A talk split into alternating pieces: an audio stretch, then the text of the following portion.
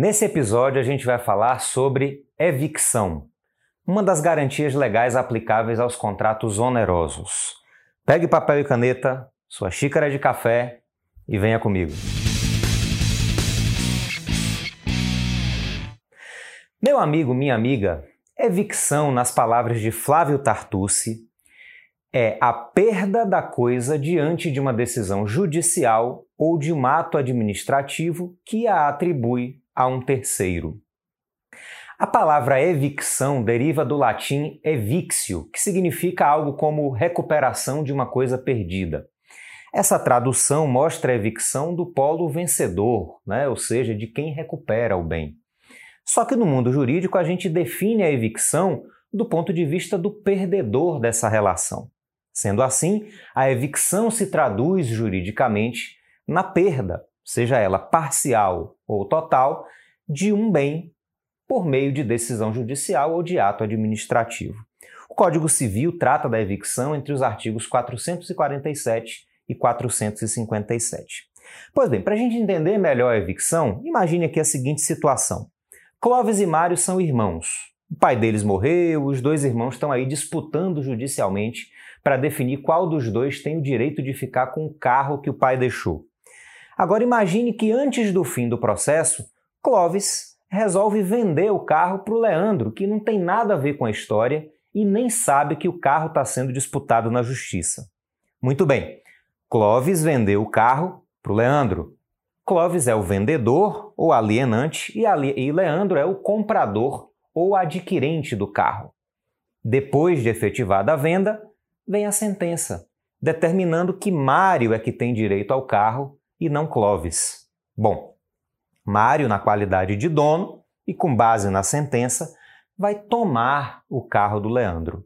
Observe, Leandro, adquirente, comprou um carro de Clovis, alienante, mas depois perdeu esse bem para um terceiro, que não era parte do contrato de compra e venda, no nosso exemplo Mário, por força de uma decisão judicial que reconheceu Mário como proprietário desse bem.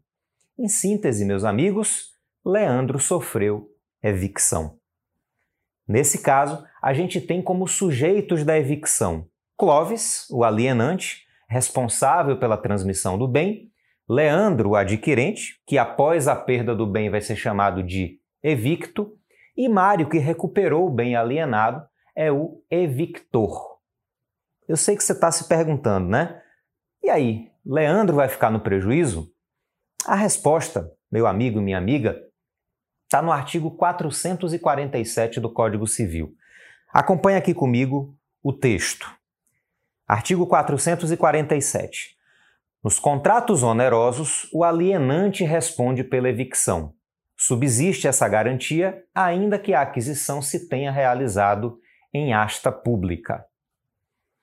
Isso significa, meus amigos, que Leandro vai ter que devolver o carro para o Mário, mas vai poder cobrar de Clovis o valor que pagou de volta, né? mais a indenização das perdas e danos. Bom, a gente já pode identificar quais são os requisitos para a configuração da evicção.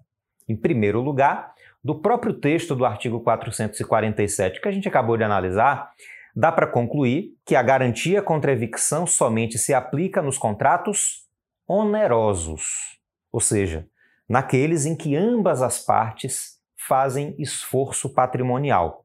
A contrário senso, a gente pode concluir que não há garantia contra evicção em contratos gratuitos.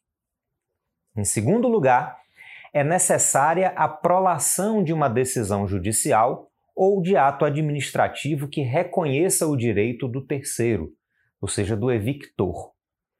Por fim, é necessário que tenha ocorrido a perda da posse ou propriedade da coisa em razão dessa decisão judicial ou ato administrativo. Muito bem, verificados aí esses três requisitos, vai ficar configurada a evicção. E aí o evicto vai poder cobrar do alienante a devolução do que pagou e, se for o caso, como a gente vai ver daqui a pouquinho, a indenização das perdas e danos. Observe que a parte final do artigo 447 diz que a garantia contra evicção subsiste ainda que o bem tenha sido adquirido em asta pública. Só para lembrar, A asta pública diz respeito aos bens penhorados, né, que são alienados. Então, se, por exemplo, num processo de execução, um carro for penhorado e vendido em leilão, mesmo nessa situação, o alienante, né, que está vendendo o bem, vai responder pela evicção. Meu amigo, minha amiga, uma questão. Será que as partes podem, se quiserem, incluir no contrato uma cláusula de não evicção? Em outras palavras, podem as partes excluir a garantia contra evicção? Veja aqui o que nos diz o artigo 448. Artigo 448. Podem as partes, por cláusula expressa, reforçar, diminuir ou excluir a responsabilidade pela evicção. Bom, sendo assim, a responsabilidade do alienante pela evicção caberá à vontade das partes. Elas têm total liberdade para reforçar a evicção, diminuir ou até mesmo excluir a responsabilidade do alienante sobre a evicção né, por meio de uma cláusula contratual, que tem que ser expressa, ou seja, no silêncio do contrato, o alienante responde pela evicção. Agora, Pablo Stouze Galhano e Rodolfo Pamplona Filho chamam a atenção para um detalhe que é importante aqui o qual a gente tem que estar tá bastante atento.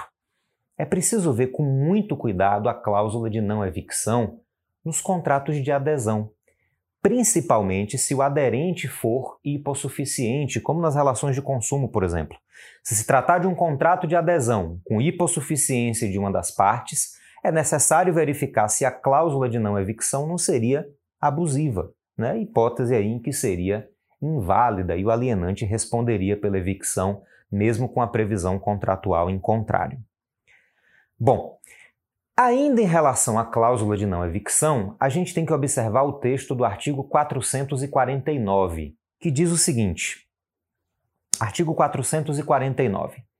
Não obstante a cláusula que exclui, a garantia contra evicção, se esta se der, tem direito evicto a receber o preço que pagou pela coisa evicta, se não soube do risco da evicção ou dele informado, não o assumiu.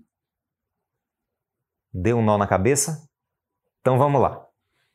Vamos lá. Agora há pouco eu falei que pode ocorrer das partes, por meio de uma cláusula contratual, optarem pela não responsabilização do alienante em caso de evicção. Muito bem. Lembra daquele exemplo que a gente viu no começo do episódio? Os irmãos Clovis e Mário estavam litigando na justiça pela propriedade de um carro, mas Clovis vendeu esse carro para o Leandro. Depois saiu a sentença favorável a Mário, resultando na evicção do carro em relação a Leandro. Pois bem, imagine que o contrato de compra e venda do carro, celebrado por Clovis e Leandro, tivesse uma cláusula de não evicção. Aqui a gente vai ter duas possibilidades.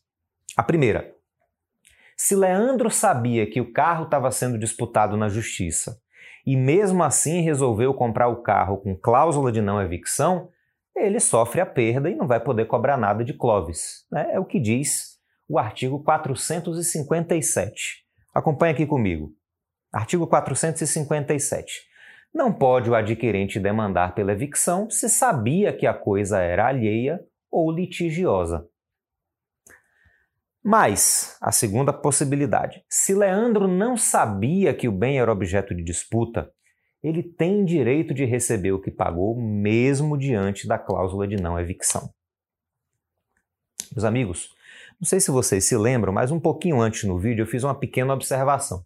Eu disse que em alguns casos, além da restituição do valor pago, seria cobrada indenização ao alienante. Bom, as hipóteses estão elencadas no artigo 450. Veja aqui comigo. Artigo 450.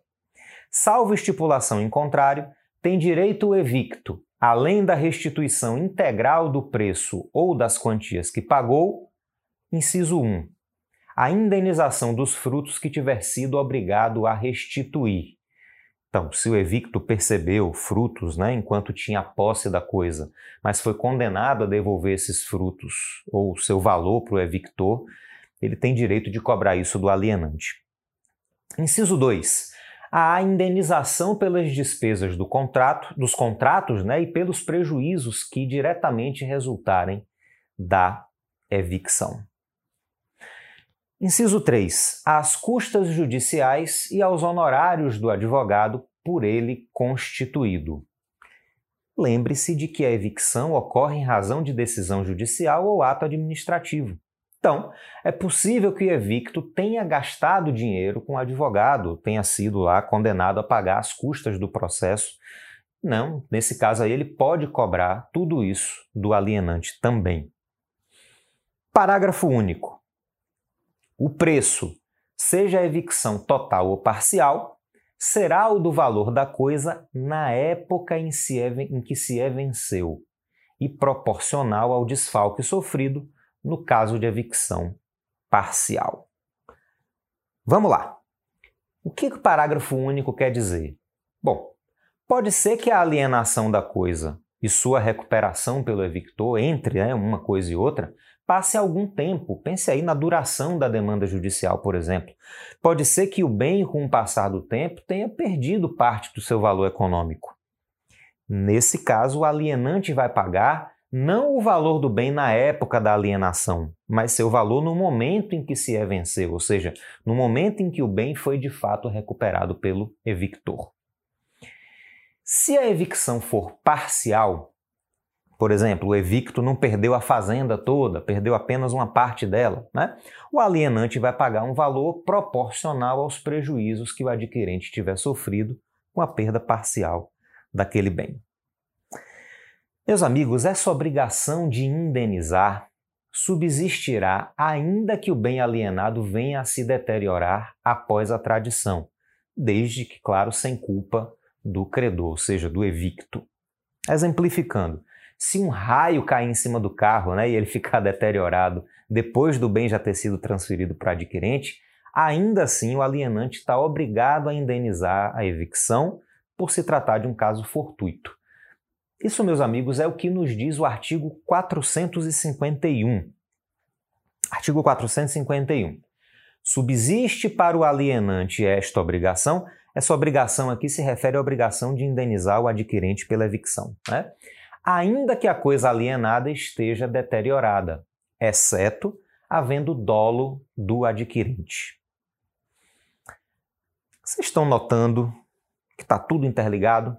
Né? A ordem dos artigos é como um passo a passo. Então vamos para o próximo? Bom, o texto do artigo 452 diz o seguinte: artigo 452. Se o adquirente tiver auferido vantagens das deteriorações e não tiver sido condenado a indenizá-las, o valor das vantagens será deduzido da quantia que lhe houver de dar o alienante.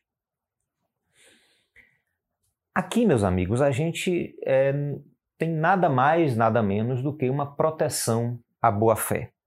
Se o adquirente tivesse beneficiado com a deterioração e ainda assim tiver direito à indenização, vai ganhar duas vezes, né? Lembre-se de que nosso legislador tenta a todo custo evitar o enriquecimento sem causa. Então faz sentido a previsão do artigo 452. Meus amigos, vocês se lembram das benfeitorias? Eu preciso que você esteja aí bem afiado nesse assunto para a gente ir para o próximo artigo. Se você não lembra, ou lembra mais ou menos, clica no link que está aparecendo aqui agora na tela ou na descrição do episódio, para quem está ouvindo aí o podcast, para ver o vídeo né, ou ouvir o podcast sobre benfeitorias. Então vamos ver o que, é que o artigo 453 diz a esse respeito. Artigo 453. As benfeitorias necessárias ou úteis, não abonadas ao que sofreu a evicção, serão pagas pelo alienante. Meus amigos, o artigo 453 quer dizer que se o evictor, verdadeiro proprietário, não pagar pelas benfeitorias úteis e necessárias feitas pelo evicto, o alienante vai ser responsável pelo pagamento. Tá? Também aí como proteção à boa-fé, se as benfeitorias tiverem sido feitas pelo alienante e o evicto tiver recebido do evictor a indenização, esse valor vai ser abatido do devido pelo alienante por força do artigo 453. Artigo 454. Se as benfeitorias abonadas ao que sofreu a evicção tiverem sido feitas pelo alienante, o valor delas será levado em conta na restituição devida. Por fim, meus amigos, a gente tem mais um dispositivo que tutela a boa-fé. Veja aqui o que diz o artigo 455. Artigo 455. Se parcial, mas considerável for a evicção, poderá o evicto optar entre a rescisão do contrato e a restituição da parte do preço correspondente ao desfalque sofrido. Se não for considerável, caberá somente direito à indenização. Calma, não se desespere não, isso aí é muito simples. Pense num terreno cujo adquirente tenha usado para fazer uma plantação de laranjas, por exemplo. Né? Agora imagine que esse terreno foi parcialmente perdido por evicção.